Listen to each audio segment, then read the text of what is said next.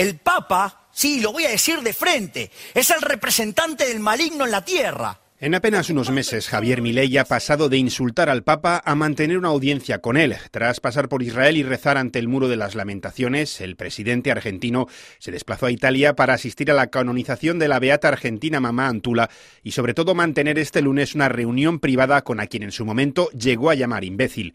un encuentro con el que Milei espera seguir acercándose al Vaticano, algo necesario para el importante núcleo de votantes conservadores con el que cuenta. Así lo ve el analista político argentino Germán Galarza, entrevistado por Radio Francia Internacional. Que no te quepa la menor duda de ello, eh, de ello perdón, eh, Javier Milei, después de aquellas críticas extremas hacia la figura del Papa Francisco, en la que,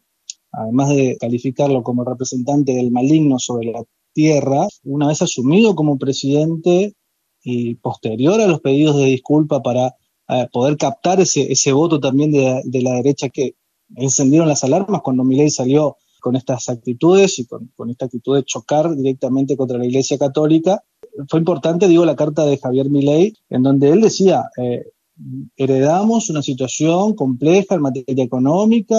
debemos hacer esfuerzos y necesitamos su acompañamiento. Casi pidiéndole al Papa Francisco, después de las disculpas, eh, que avale las decisiones del gobierno liberal de, Javier Milei. Otro tema importante que Milei quiere cerrar con la Santa Sede es la potencial visita del Papa Francisco a Argentina. Hasta ahora Jorge Bergoglio no ha regresado a su país de nacimiento como Papa. De momento el Vaticano ha dado indicios positivos de que esta tenga lugar antes de que acabe el año, pero sin confirmación oficial. De conseguirlo sería un importante logro para Milei, no solo ante sus votantes conservadores va a volver a seducir a esos votantes y a otros también, digamos, eh, en un contexto socioeconómico argentino muy complejo, en donde la economía está pasando por un ajuste tremendo, terrible, donde la sociedad está ávida eh, de cuestiones importantes a las que aferrarse. Imagínate vos, los creyentes católicos, que venga el Papa, que pueda acercarse el Papa o llegar el Papa a la República Argentina y tener esa posibilidad, digo, hasta aquellos que por ahí tenían alguna cierta duda hacia Javier Milei, más allá de los de derecha